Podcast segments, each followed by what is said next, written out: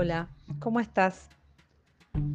La idea del podcast de hoy es ayudarte un poquito con eh, el estudio, con la comprensión de la estructura de la membrana de nuestras células, de la famosa membrana plasmática, de este sistema de aduana, como les digo yo, de esta estructura que viene a poner un poquito de orden en la célula.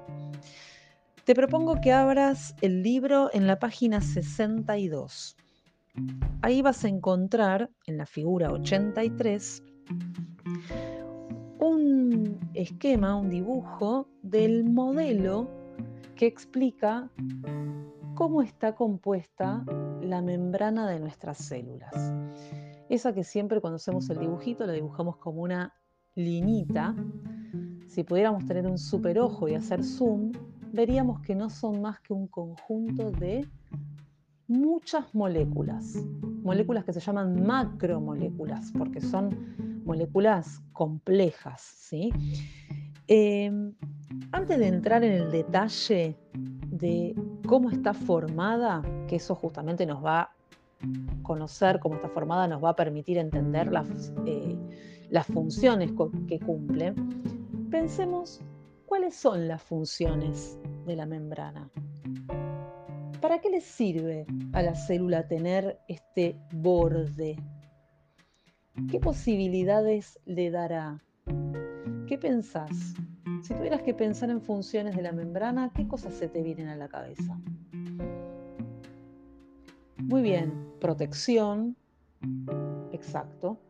Limita, es un límite, separa, ¿no? Marca un límite, marca la diferencia entre el medio intracelular, lo que está dentro de las células, separado de lo que está fuera de las células, de la extracelular.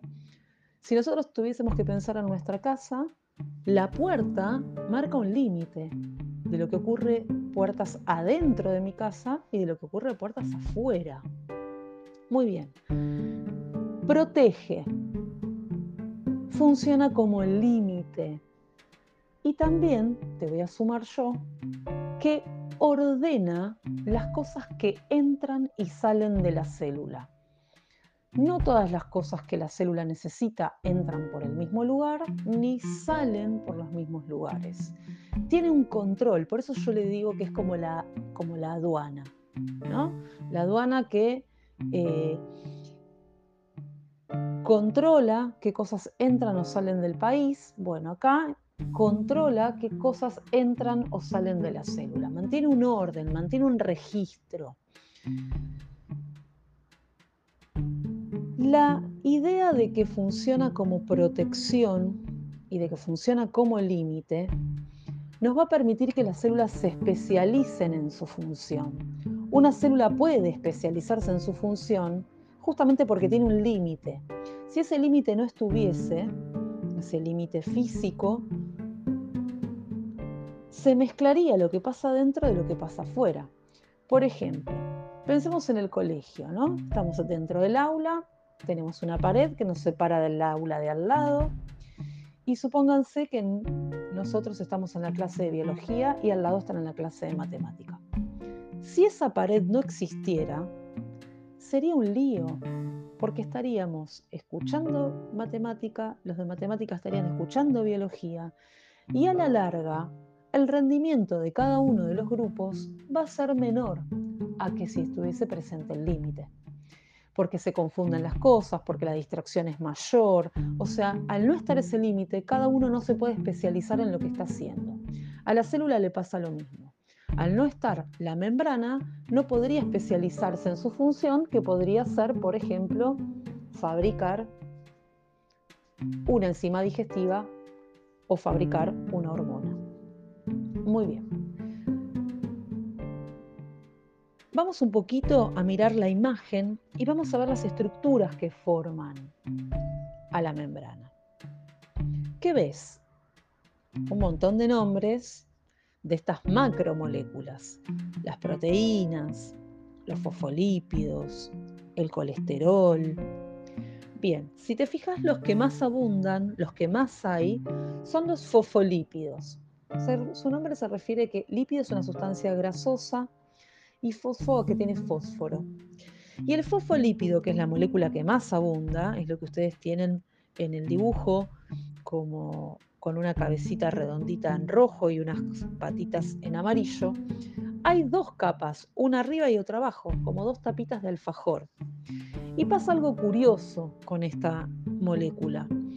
Esas cabecitas rojas, ¿no? que están representadas como esferitas rojitas, son hidrofílicas, es decir, son amigas del agua, tienen afinidad con el agua, mientras que las patitas son hidrofóbicas, rechazan el agua. Entonces, si yo miro el dibujo, voy a ver que por sus dos extremos, la membrana puede estar en contacto con el agua, pero que el agua no va a poder atravesar por donde están los fosfolípidos, porque se forma como todo un medio, todo lo que ustedes ven en amarillo, hidrofóbico. Esto es como si yo les dijera, imagínense que esto es un alfajor, las dos tapitas son amigas del agua, pueden estar en contacto con el agua, pero no podría pasar el agua de una tapita a la otra porque el relleno es hidrofóbico, lo rechaza. Y esto es una gran ventaja biológica para la célula. ¿Por qué? Porque esto me permite que adentro de la célula haya agua, en el citoplasma, donde están todas las organelas, fundamental que haya agua, porque es necesaria para todas las reacciones químicas que ocurren adentro de la célula. Y por otro lado, puede estar en contacto, eh, contacto externamente con el agua, por ejemplo, con la sangre. La sangre tiene en su composición, entre tantas otras cosas, agua. Pero el agua no puede entrar como quiera, ni puede salir como quiera de la célula. Y menos mal que pasa esto, porque si el agua entrara a la célula indiscriminadamente, sin ningún control, la célula se hincha, se hincha, se hincha. ¿Y qué pensás que le puede pasar?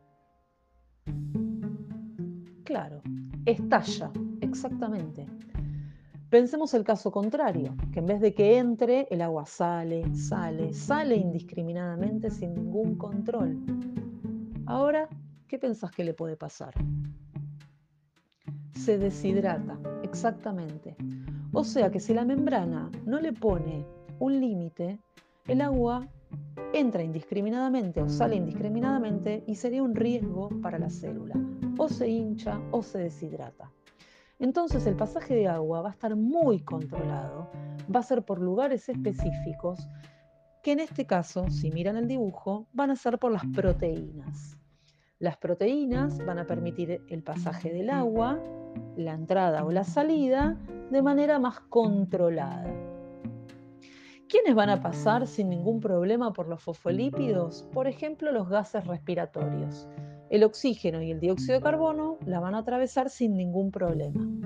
Fíjense cómo las moléculas van ordenando quién entra por cada lugar, ¿sí? Cómo mantienen este control. Piensen si nosotros, por ejemplo, en el colegio entraran los tres niveles por la misma puerta. Jardín, primaria, secundaria.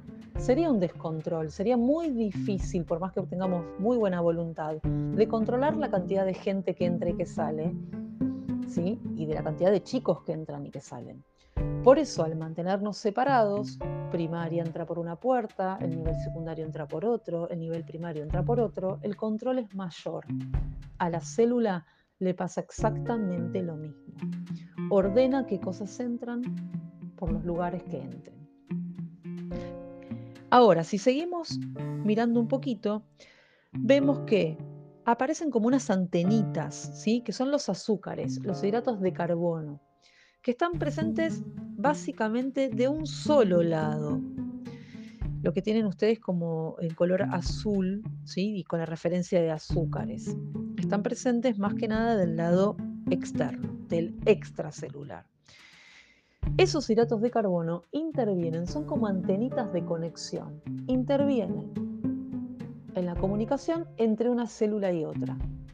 No se olviden que el trabajo en un organismo pluricelular, el trabajo entre todas las células, tiene que estar coordinado. O sea que una célula se tiene que comunicar con otra ¿sí? para poder lograr este trabajo en conjunto y eh, con un objetivo común y coordinado. Lo hace por medio de sustancias químicas. La comunicación entre nuestras células, entre unas y otras, es por medio de sustancias químicas. Muy bien, los detectores de esas sustancias químicas son estos hidratos de carbono, que se llaman receptores de membrana, que funcionan como antenitas. Y después tienen, en el medio de las, si observan el dibujo, en el medio de eh, cada tanto, ¿no? De las colitas de los fosfolípidos, aparece el colesterol. No es ese colesterol malo que ustedes escuchan que tapan las arterias. Este colesterol diferente químicamente, le ayuda a la membrana a poder darle estructura, resistencia y flexibilidad. La membrana debe ser resistente, pero debe ser flexible, porque si fuera rígida tendría más posibilidad de romperse. ¿sí? Y piensen, por ejemplo, en una membrana de un espermatozoide, el cual se mueve continuamente, justamente para cumplir con su función de ser mensajero, donde va cambiando de forma por el mismo movimiento que tiene, esa membrana debe tener flexibilidad y está dada por esta molécula. Bien, este modelo que explica cómo es la membrana plasmática eh, es un modelo que se lo denomina con el nombre de mosaico fluido, es el nombre que tiene, pero más allá del nombre, lo que me importa que pongan foco es en entender las funciones que tienen y que esas funciones están dadas por esas moléculas que tienen. ¿sí? Más adelante estudiarán cómo hacen las sustancias, cómo se movilizan de un lado al otro por medio de lo que se conoce transporte por membrana. Pero por ahora nos alcanza solo con entender las funciones que tienen y relacionarlas con las moléculas que lo forman. Bueno, espero que les haya sido de utilidad. Hasta la próxima.